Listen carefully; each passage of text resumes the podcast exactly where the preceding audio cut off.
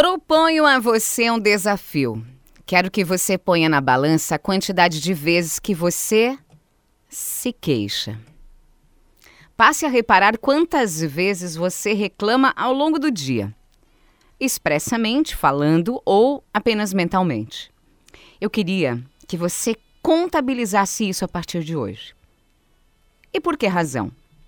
É porque uma pessoa que habitualmente vai botando reclamações na bagagem chegará ao final do dia com a carga muito pesada. E a pessoa não consegue se livrar daquilo porque a queixa, a reclamação, tem pouco potencial para nos ajudar a melhorar como pessoas. Reclamação e queixa prejudicam o nosso status de percepção. A cabeça e o corpo, eles ficam vibrando em uma espécie de modo de operação negativa.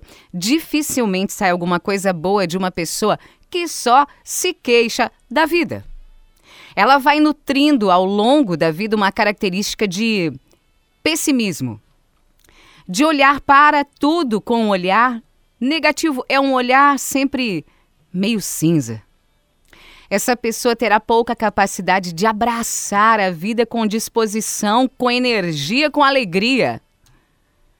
Se na fronteira dos meus relacionamentos está uma tendência a me queixar, eu não terei condições de entregar um grande valor para aquelas pessoas com quem eu convivo.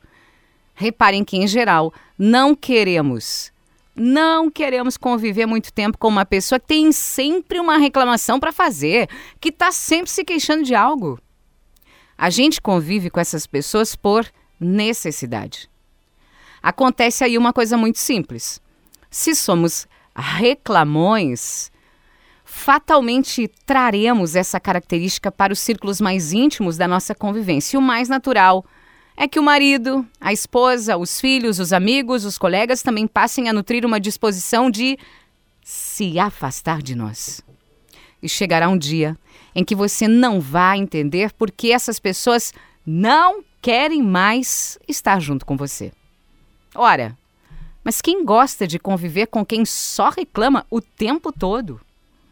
Você se sentaria a uma mesa que só tem reclamões? Ou iria preferir se sentar a uma mesa onde estejam pessoas mais animadas, que param para ouvir que perguntam como está a nossa vida. Sabemos que no ambiente profissional, na vida em família, as pessoas que só reclamam são, em geral, as menos confiáveis, porque daqui a pouco elas vão estar reclamando da gente também. Contar o número de queixas é importante. E depois que você tiver uma média de quantas vezes você reclama de algo no dia, é a hora de aceitar o desafio dos oito dias. Que desafio é esse? Por oito dias, você não vai reclamar de nada. Ah, isso é artificial, você vai dizer. É sim, é artificial. É um exercício. É um exercício artificial. Por acaso a gente não vai para a academia fazer exercícios artificiais que depois vão dar um efeito bom para o nosso corpo? É a mesma coisa aqui.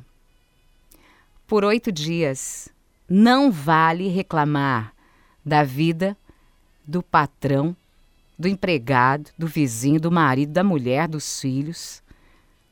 Se você observar um movimento de queixa, recue e diga: Eu aceitei um desafio. Eu tenho o desafio de fazer com que, no médio prazo, as pessoas queiram ficar perto de mim. Eu tenho o desafio de fazer com que meu marido, minha esposa, no médio prazo, queira conviver comigo. Que as pessoas com quem eu trabalho queiram conviver comigo. Eu entendi que uma pessoa que se queixa é uma pessoa chata. Uma pessoa que não acrescenta nada, uma pessoa que no final das contas vai ficar sozinha ou vai atrair outras pessoas que também só sabem se queixar da vida. E aí, topa o desafio?